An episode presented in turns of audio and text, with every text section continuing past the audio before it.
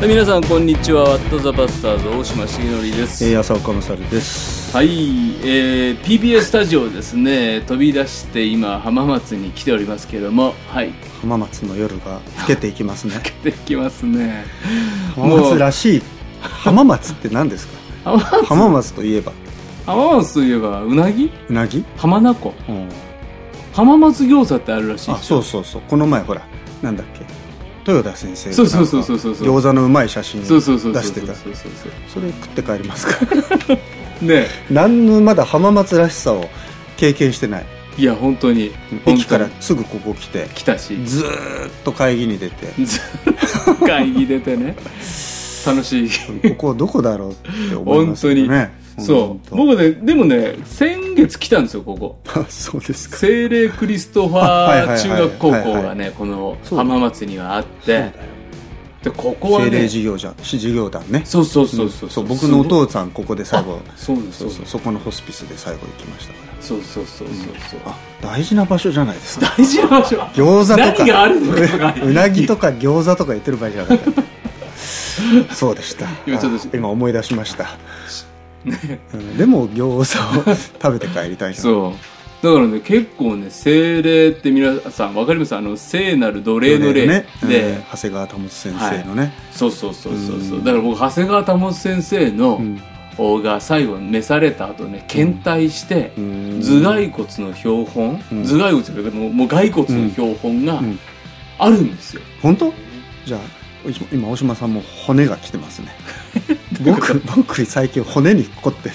本当？いや骨のフィギュア買ったのよ。あ見た見た見た見た。見 たあれでポーズ作ってはい。あの遊んでる。あのちょくちょくなんかそいろんなとこ引っかかったりうなん座ったり、かね楽しいんですよ。本当に？こんなことにハマってる俺なんだろうと思って書斎の机の上でこのこのこのポーズをこうしてみたいな。かわいい写真がね。本当ねそう。でもそれはリアルな骨ですねそっちはね。そうそう。だからうん。長谷川保さんがここで、えー最初あの結核患者うん。だったと思いますよ。うん。でそういう人たちの間違ってたらごめんなさい。でもそういった人たちがあのどこにも行き場がない人たちをと一緒に、うん。でそこで、えーナースの人たちを育てられるような学校を作ったり、うんそしてどんどんどんどんそれが広がって、うん。もう一大あれですよね。そうそう。この医療と教育の。街の中がねなんか、ナザレ館とかね、普通に聖書用語がうん。看板にあるっていう、なるほど。なるこほどの街は何だ大事な街じゃないですか。大事な街。そういう場所かはい。らお届けしてますね、ということでですね、えー浜松2日目二日目。夜、撮ってますけども、さて、えー、ダガダガダガダガだから今日はじゃあ行っちゃいますか。はい行っちゃいあそうか行っちゃいましょうね。あそうか行っちゃう前にそあそうか。じゃあ軽くじゃあちょっとお便り先にはいきますか、便り読んでください。えーっとじゃあねウェブネームはんなりはんなさん。はいえー、浅岡先生大島先生こんにちは。いつも楽しい放送ありがとうございます。料理をしながら真面目な話は激しく同意。時にツッコミを入れゲラゲラ笑ったりしています。内容は濃いのにいい意味でキリスト教のハードルが下がって聞きやすい。これからも期待しています。毎週の放送になればなーってね。うん。うん。これあの結構ね料理のタイミングで聞いてるっていう人多いですよ、なんかちょうどいいみたいですねお台所でこう流しながらね。なるほど。うん、なんかちょうどいい。時間と尺が。あ料理と。そうそうそうそう。出来上がるなんか出来上がるぐらいでちょうどいい。なるほど。よくわかんないけど。自分がやったことないからわかんないけど。時にツッコミを入れってどんなツッコミ入れてるかちょっと知りたいな。そんそんなことあるかいみたいな。長いわ。そうそう長いわとか。やかましいわとか言われてんだろうな。とかね、えー、ともう一個いきますか、はえっ、とエブネームパンより米派さん、えー浅岡先生大島先生スタッフの皆さんこんにちは。いつも元気をもらっています。ここ1週間ほど外国人の同居人が留守なので朝起きたら毎日家の中で WTP のバックナンバーをかけながら身支度をしています、はい顔を洗って着替えをして朝食をとると40分ほどでちょうど1本聞けます。なるほど。まだちょうどなるほどオープニングの曲でテンションも上がりお二人の面白いトークで元気をいただき、はい。でも神様のことを考えながら大切なメッセージも聞くことができて最高です、たまたま選んだバックナンバーのメッセージがその時自分にとても必要なものだったりすることがあり主の働きを感じます。一日お祈りを持って神様と共に始めることってとても大切ですね。忙しさにかまけてお祈りを後回しにして一日をドタバタ始めてしまった日は誰かとぶつかったり小さなことに自分の心が揺らぎやすかったりするように感じます、自分の良さを神様に完全に委ねてその日一日を過ごしたいものです。またの更新を楽しみにしております。これこのままいくとあれじゃないですか。リボーションの代わりに WTP を聞くみたいな 危ないそういうことが起こるじゃないですか。たやめた方がいい。で すでもなんかこれを聞いてお祈りしようっていうなんか一つのこれで変えちゃダメだけど、うんうんうん。聞いて。聞いてねお祈りして聖書読んでいこうって思えるなんかスイッチ入れる。これ聞いてお祈りしようって思いますかね？思ったことあります？僕は思いますけど。あれ？でもちょっとまたの更新とか、ね。あとはあの毎週更新結構言われてくださるらんですよね。平久さんの激しい反対でね、あの実現しません大島さんのスケジュールが抑えられない。いやいやディレクターがもう嫌だって言って僕らはやりたいんですけどね。本当に。いやなんかでもねほら大切なメッセージも聞くことができ最高ですってだから、はい。あれはだからメッセージになってるんですね。なってる。あのメッセージの時もあるじゃないですかたまに、たまにというか。思わずメッセージになっていたっていう、ずね、あの箇所がとかって言う時ありますけど。さっきのねあの食事時のはいはいやり取りでもそんな質問はいはいされましたけどね、はいなんかだからあ日曜日の説教とここで話してる話って結構こうあのに同じような話をうん。実は説教のような話をここでしてたり、うん。ここでしてた話を説教でしたりとか、うんうん。結構そこは行き来があるっていうね、そうあのねあのこその質問をしてくださった中澤信之先生 前回も名前出てきましたけど、あのポッドキャストでね、うん。説教配信とか、うん。あと何でしたっけあの聞かせてピカステっていう、なな誰が出てるんでした牧師先生とはい。イスラムの人とはい。お坊さんが喋ってるっていうね、斬面新な白い面白いのよ。斬新な番組をすでに始めてらっしゃるこの業界のせプロデューサーですからね、先駆者で,、うん、でその先生があー僕らと晩ご飯一緒になってちょっとこのトーク撮っていい？とか言われてそのまま収録になって、であの「ワット・ザ・バスターズ」の方が説教よりいいとか言われたりしないの？みたいな。こうグイグイとした質問をね。結構なこと聞くなみたいな。鋭い質問でちょっとタジタジになりましたけどね。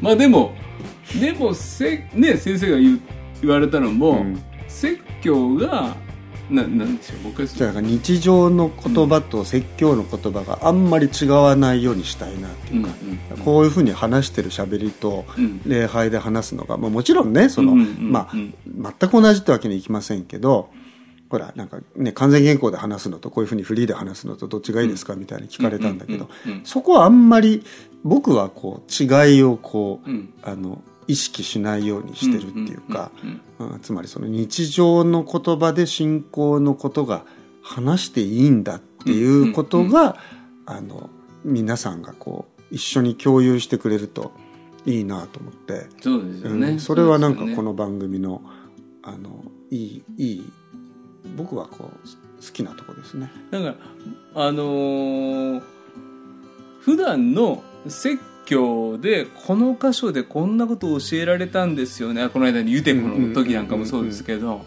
でそういうのって説教でずっと考えてることが、多分この番組でポロリポロリと出てるんだろうなと思っててそうね。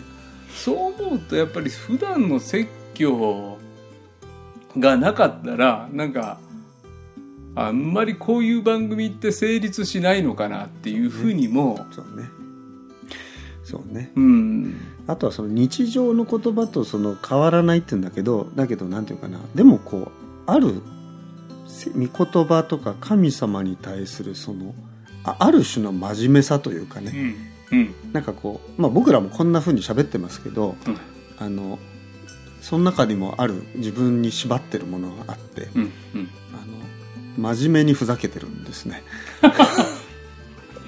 知らなかったつまりその神様をうん。こうあ侮るようなことにならないようなこうあるうんうん。真面目さというか、それはなんか崩し,、崩しちゃいけないなっていうのはあるんですよね、なるほどなるほど、そこ間違うとなんかちょっと違う番ものになっちゃうなっていやいやいいうやそうだと思います、うん。そうだと思います、そこ間違えるとこんなふうにリスナーの方から受け止めても笑いながら最後ない涙が出たとかね、うんなんかあでもなんかすごくそれがこう響いたとかっていうのはやっぱりそのなんか面白おかしい話したからとかうん。じゃなくってやっぱりそこであるある神様が真実なものをうん。こうこんな僕らのこんなうん感じでやってるものの中にもこう働いてくださるっていうことをどっかでこう信じながらうん。は喋ってるんじゃないかななんていうふうになるほどね。思いますけどね。なるほどね。っていうあたりでなんかいい音楽が今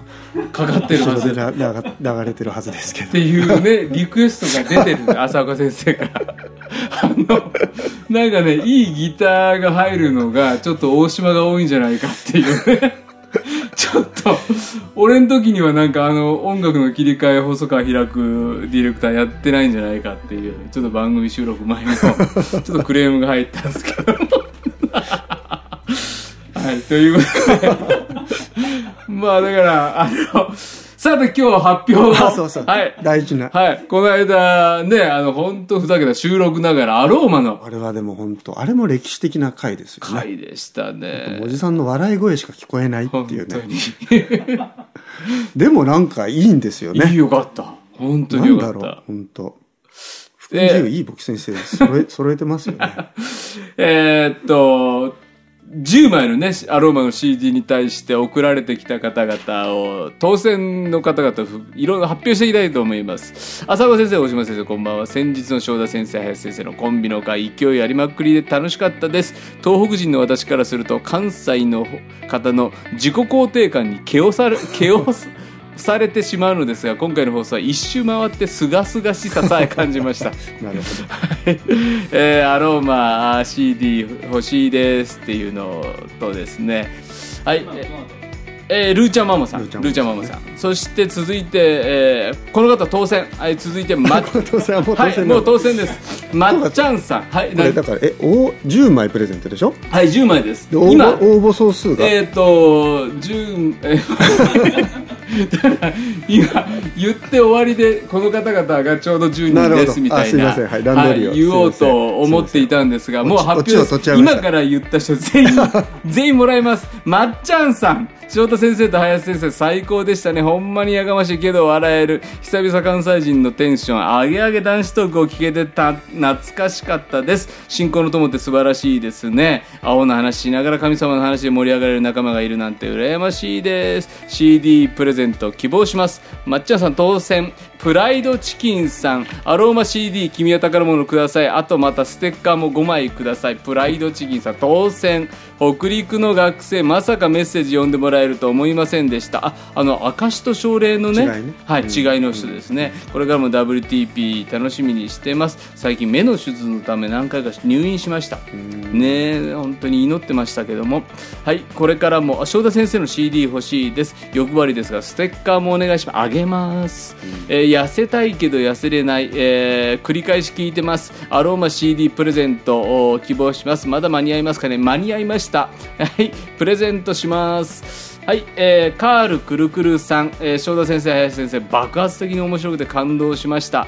よくわからないけど、こちらまで楽しい気持ちになって、本当にね、よくわかんない感想が、終わったとのね、なんか変なあの感じがありましたが、えー知ってるクリスチャンといえば母教会の兄弟姉妹だけだという狭い世界にいましたがいろんな人がいるんだと思って嬉しくなりました、子供たちには世界中に出て行って信仰の友をたくさん作ってほしいと思います、えーアローマの CD もらっていいもらってもいいです。笑い。もらってもいいです。ちょっと上から、ん。上から目線なんだけど。あげます。はい。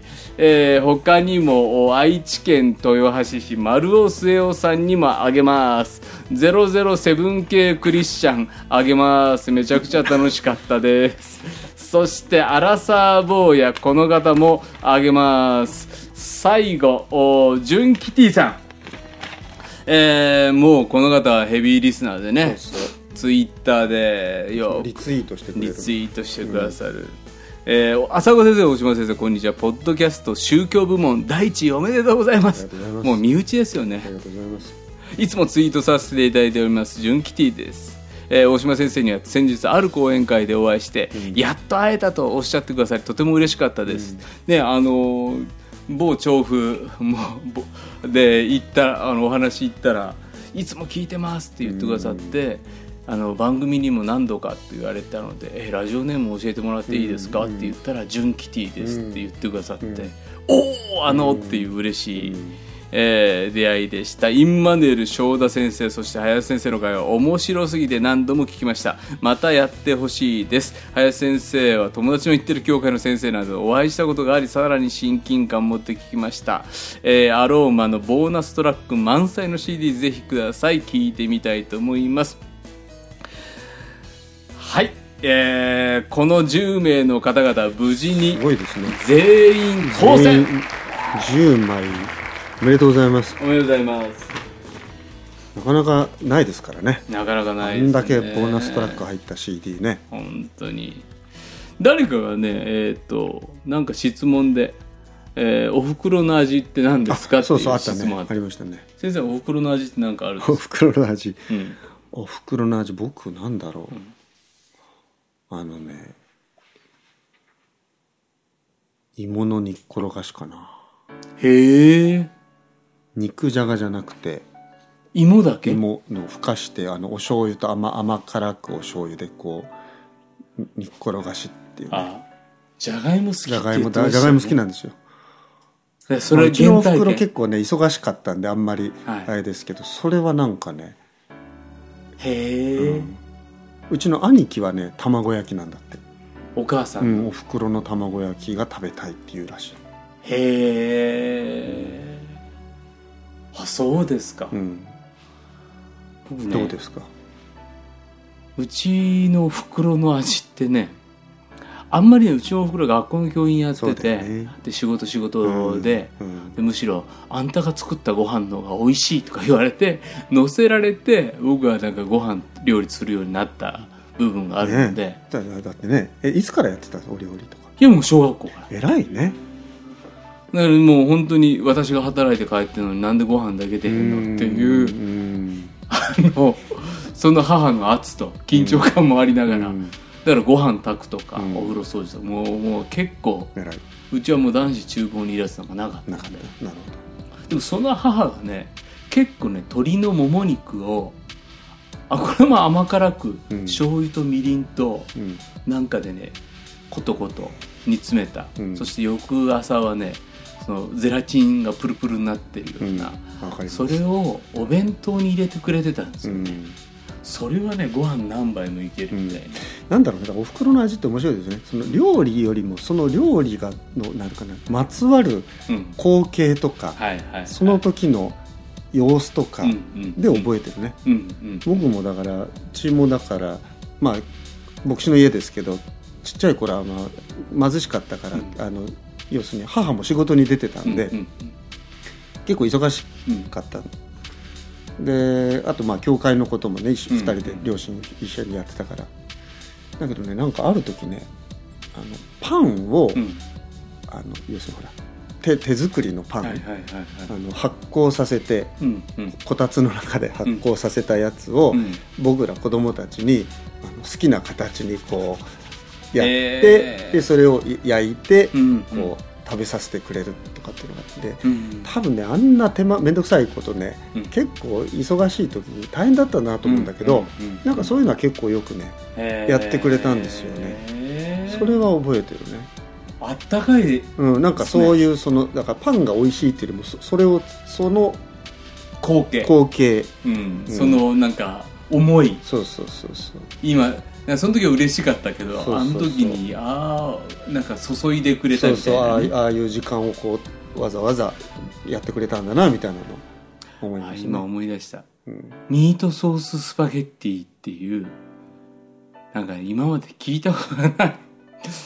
まあ、スパゲティナポリタンみたいな世界の中で、うんうん。なんかねミートソースっていうのがあるらしいっていうのを、うん。母がなんか仕込んできて、うんでそれをね手作りで作ってくれて、うん。それがね感動的にうまくって、うん。運動会もこれで頼むって言って、うん。大量に中にねスパゲティ茹でて、うん。そのミートソースをまた別盛りにして、うん。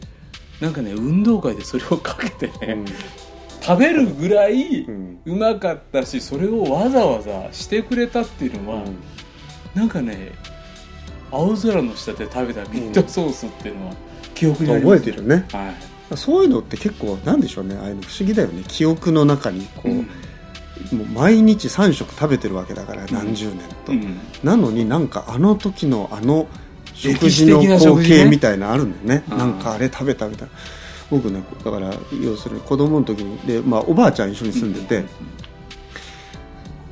まあ、要するにだから、まあ、貧しいし忙しいしあんまりそういうサービスがないわけですよ、だけどね誕生日になるとおばあちゃんが、うん。その田舎のね、うんあのデパートに、うん。その連れてってくれるの。一人だけ、うんうん僕だけを、うんとか妹だけとか、うん兄貴姉貴をね。でそのあの頃ってねそのデパートの最上階がねちょっとしたこう何？うん。レストランっぽいところで、でねあのをよく覚えてるんですよ。プレゼントをねあの買ってくれるの,、うん。あの僕その頃ねミニカートミカのミニカー今1台いくらするんだろう、うんと僕の頃多分ね120円ぐらいだったね、それで好きなの2台買ってくれるっつって、うん。あのショーケースをねずーっと眺めて悩みに悩んで2台選んで、うん。でばあちゃんもそれ買ってくれてでそれで僕がその一番上の階に行って、うん。でねあのなんか好きなの食べていいよみたいな、ううんちのばあちゃんすごい厳しかったんですよ、うん。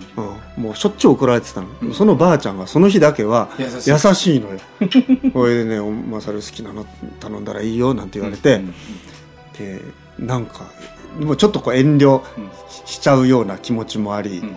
でなんか他の兄弟にも悪いなみたいなのもあり、うん。でもここの逃すとまた1年ないから。それでねそうそれでねあの何？メロンフロートっていうのを頼んだんですよ。メロンソーダの何？上にアイスクリームがポコッと浮かんでる、もうなんかね運ばれてくるじゃない。すごい覚えてるのよ。こんな地球上にこ こんなものがあるんだと思ってなんかこうそのわかりますよね？でそのなんかこう大事に大事に食べたいんだけどどんどんアイスが溶けていって こうソーダの色がこう上から白く変わっていくのにこう一生懸命ね格闘しながら、うん。でそれをなんかばあちゃんがこうね、なんかこういろいろこうほらふなんかカチクチの周り拭いてくれたりとか。よ4歳か5歳ぐらいのものすごい覚えてるあれうまいですよね。本当なんかねあもうなんかあここ天国かもと思った あのねあのそうそう。あのアイスがちょっと溶けてでも氷のそばにあってシャリシャリしてそうるそうそう場所がそうそうそうあったりねそう。それをこう長いスプーンででこうすくっ食べてね。てしかもこうなんつうのほら子供ちっちゃいからさ、うん。ああいうのって高いじゃないですかこう入れ物が。そうそうそう。もう目の前のそのなんかもうこう ちょっとこの話僕ら本当に昔の人だと思われるそれにか。ああの感動だからほらなんだっけあのほら松本人志があのチキンライスの歌はい言ったじゃあのあの歌詞のなんていうのかな、ものは違うけどわかるわかる。なんかシンクロしちゃうんですよわねかるわかる。うん。ああいうスペシャル感って今の子たちってうん。何食わせたらああいう感覚あるかなと思ういやでもあるんじゃないですか。ね。彼らも彼らで何かあってねうん僕らの年になって今の子たちは何食ったらっていうのをうん。実は持ってるんじゃないですかね。だね。うん。僕もねうちの親父がね兄弟一人ずつ連れて行ってくる喫茶店があったんですよ。うん。特別に。うん。その時にねフローズンヨーグルトにブルーベリーソースかけたやつがあって。うん。で結構子供の時の記憶って記念写真の記憶とちょっと混ざったりするあってあるじゃないですか。うん。でも今の話って写真残ってないでしょ、うん。でも明らかにあの喫茶店のうんちょっと薄暗い空気感とか、うん。全部残ってますもんね。ね。ああいうの不思議だよね人間ってね。僕今でもねブルーベリーとヨーグルトの組み合わせ大好き。で不思議ですよないのね。ねえ。うん。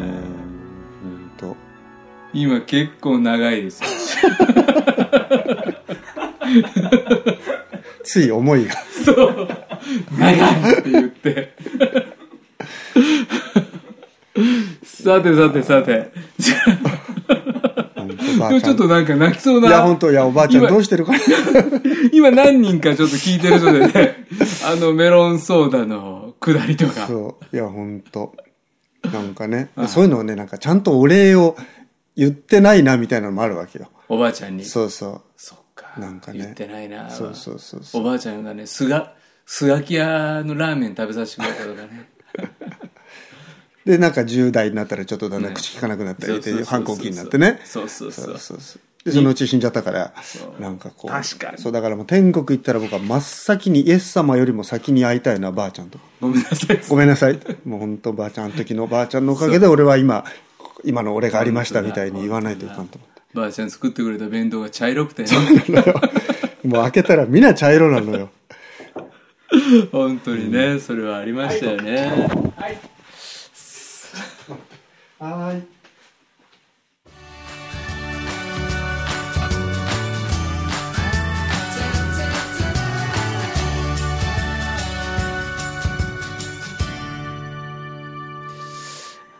はいということでですね。すっかり夜が更けましたね。受けてきました。ジェットストリーム。本当、えーもうもう11時ですけどね。もう夜が更けてですね、えーおじさんは眠いですけはい。どね、なぜ急に小声になったかというとですね、さっきまで撮ってた部屋を追い出された。同室であった H 先生が帰ってこ H ら理事長が帰ってきちゃったので、はい。帰っていらっしゃって、えーもう風呂風呂入るっていうから、はい僕らは今ホテルコンコルドをさまよいながらですね、2階の踊り場でひっそりと撮っておりますけどね、本当に。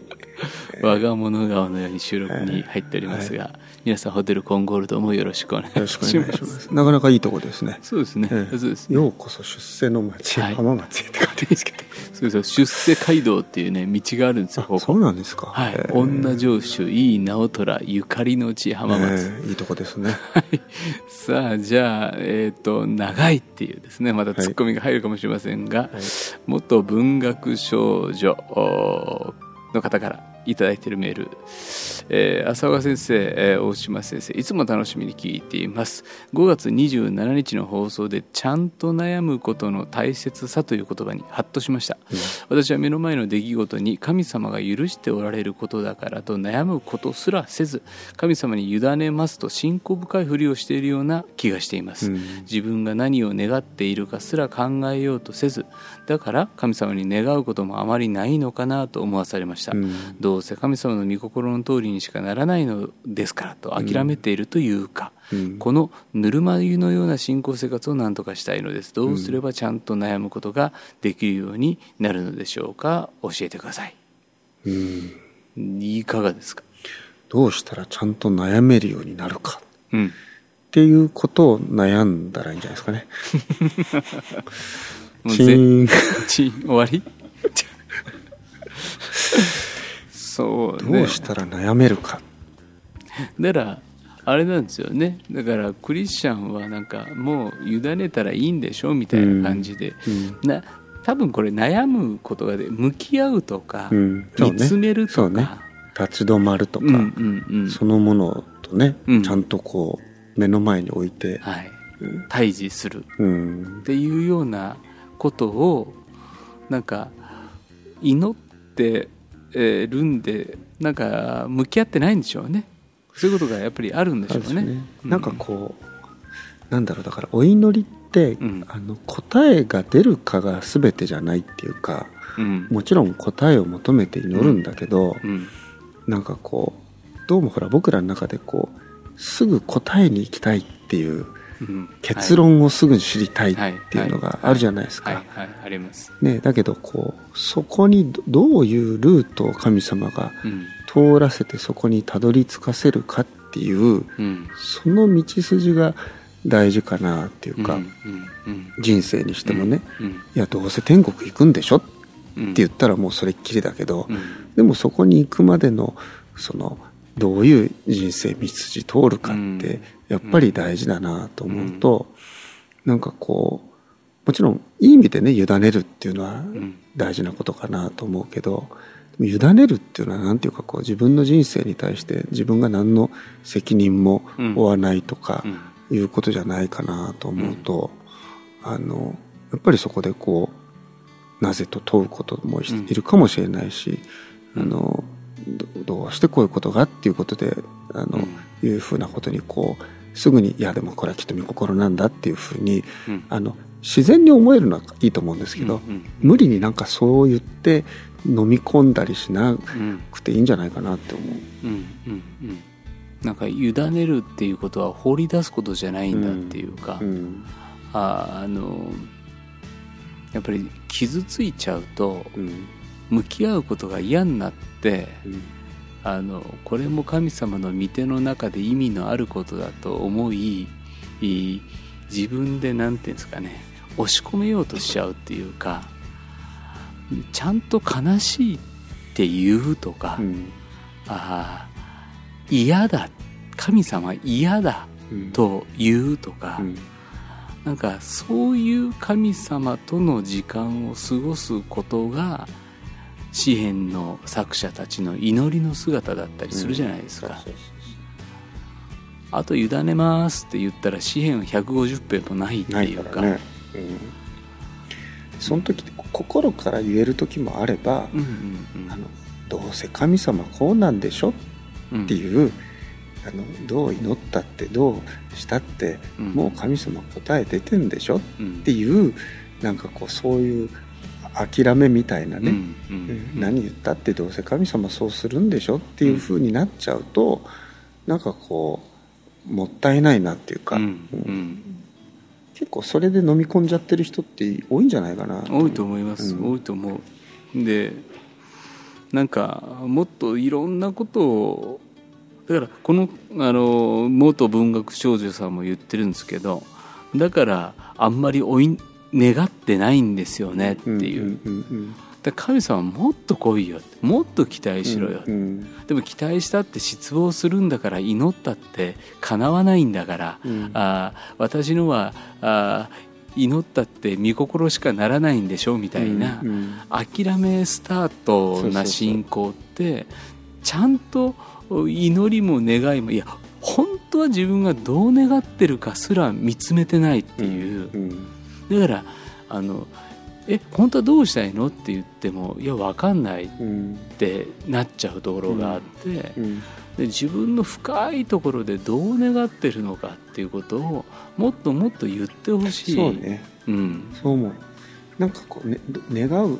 要するに願ってもそうならないんじゃないかっていうことを思うあまりに、うん。そういうふうになって思い通りにならないことになった時をにあの傷つくことへの予防線として望まないっていうかね、うん。うん。うん。うん。ううん。ん。傷ついちゃうからねたくさんそうそうそう望むとそう、いうなんか自分を守るためにあえて期待しないとかいうことをしちゃうっていうか、うん。ううん。んでもなんか人間ってなんだろう気づくこともあるけど神様待ち望んでうん。こうそそれがないと本当は生きられないっていうかね、うんう望みの週でしょ？そうなんですよ。うん。そういう意味ではなんかこう、うん。まあ、また勝ち負けの話しちゃいますけど、うん。なんかこうし勝負したらいい時ってあるじゃないですか。はい。あの結果どうかわかんないけど、うんうんうんなんかあんま先回りしすぎてうん。こう、そこから逆算して考えて、うん。うんこう無難なところにじゃあ着地しようっていうよりは、まあ、どうなるかわかんないけどまあ神様行けって言うから行くしかないのかなとか答えわかんないけどでもうん。まあ次一歩行くかなみたいなことがあるかなっていう気がしますよ。だからあの聞き分けのいいクリスチャンになっちゃいけない。なんか変に大人ぶって。あのなんかもっと願っでうちの奥さんなんか本当ねあの大胆に祈って願って、うん。ダメならダメでああこれが答えなんだからって、うん。平気で受け取るっていうか、そうねうん。なんかやっぱりだからみんなこうあれじゃないですかこうああやっぱりねって言いたいみたいなさ、うんうんうんうん神様に対してもさ、うん私それ別に驚きませんよ、うんうんうん多分そういうぐらいだと思ってましたよみたいな、あでも嫌なやつですよね、うんそれもったいないなと。うんうん神様もっと圧倒的だから、うんそういうものをこうぶち壊しに来るっていうかうん。ね、うん、なんかそういう経験そういう信仰の経験をする神体験をすると、うん。なんかもっとこうワクワクする部分が出てくるんじゃないかなそうですよね、うん。そうですよね、ああ。本当だ自分そうなってたかな。無難な線にね。そうそうそう。あ傷つきたくないんでね。そうなんですよ。そうなんですそうよそうそう。そうなんですよ。やっぱりね浅子先生自分から告白できるタイプですか？何を突然。僕ね自分から告白できないんですよ。言ってきてくんないと。傷つきたくないあそうまあ分かりますけどね。なんかそれがね最後のせめぎ合いだった、うん、つまり傷ついてもいいって思えた時にあのよしと思ったね。かっこいい。かっこいいでしょ？今のかっこいい。なんかこうあ委ねるってこういうことかってそこで初めて学んだ気がしました。かっこいい。えちょっと今度その回もう一回撮りましょうか。てな感じですか？はい、というようなところで、はい、えーあと一個だけ読みます。えー浅岡先生、大島先生、お久しぶりです。富ヶ丘中学校1年生、吉田律です。えー番組のステッカー、あー賛美歌に貼ってます。えー誕生日おめでとうございます。えー誕生日プレゼント欲しいもんなんですか？あ欲しいもの？はい、先生一つだけ言ってください。ちょっとだけ？はい。今年はねうん。今年なんかすごいいっぱいくれたんですよみんながいいなぁ本当なんか嬉しいですね。はい。今年僕の中では結構重要な誕生日だったんで。ああ、そっかそっか。うん。なんかねまあじゃあ律君にもじゃあリクエストしようかな、はい。うん、あの君の一番大事なものをくださいみたいな SD カード。そう、あの、僕がもらって嬉しかったのは SD カードって、はい。律から SD カード預かって僕がいろんな写真撮りまくって送るなるほどなるほどなるほど。ということで吉田律君、えーまたステッカーあげます。はい、えー皆さんのからのお便り待っています。メールアドレスは wtp.pba-net.com 番組の感想番組で取り上げてほしいテーマあなたの疑問何でも送ってください。はい、えーじゃあもう小声の浜松コンコルドこの辺りで終わりにしたいと思いますけども。いかがでしたか先生？いやーいいもんですね。ラジオって。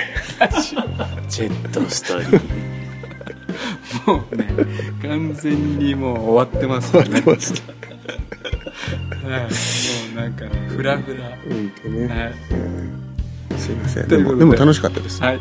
本当に。ちょっといつもの感じと違う感そうですね。じでドタバタですけど。ちょっと出張がこんな感じで結構やれるで。もやれるんだってね。すごいね、これ電池でもいけます、うん。はい。機材も本はい。当ポータブルでスタジオが今ここにあるっていうね。そうですよ。ということはねうん。あの今度本当に沖縄収録も。ね。関西。ね、はい。行きますね、関西収録。う PBS さん次第ですけど。も、ん、もう移動中から撮ってるみたいあなね。新幹線から撮ってるとか新幹線で撮っねてるとかね。は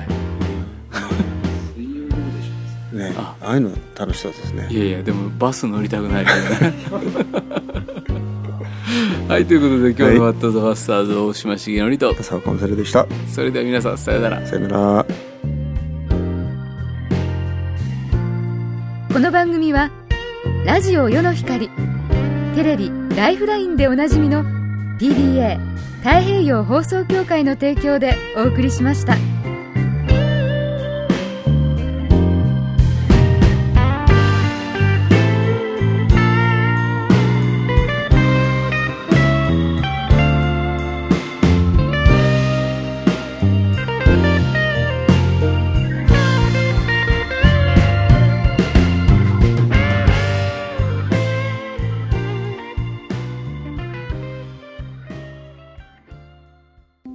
番のビタミン世の光ポッドキャスト。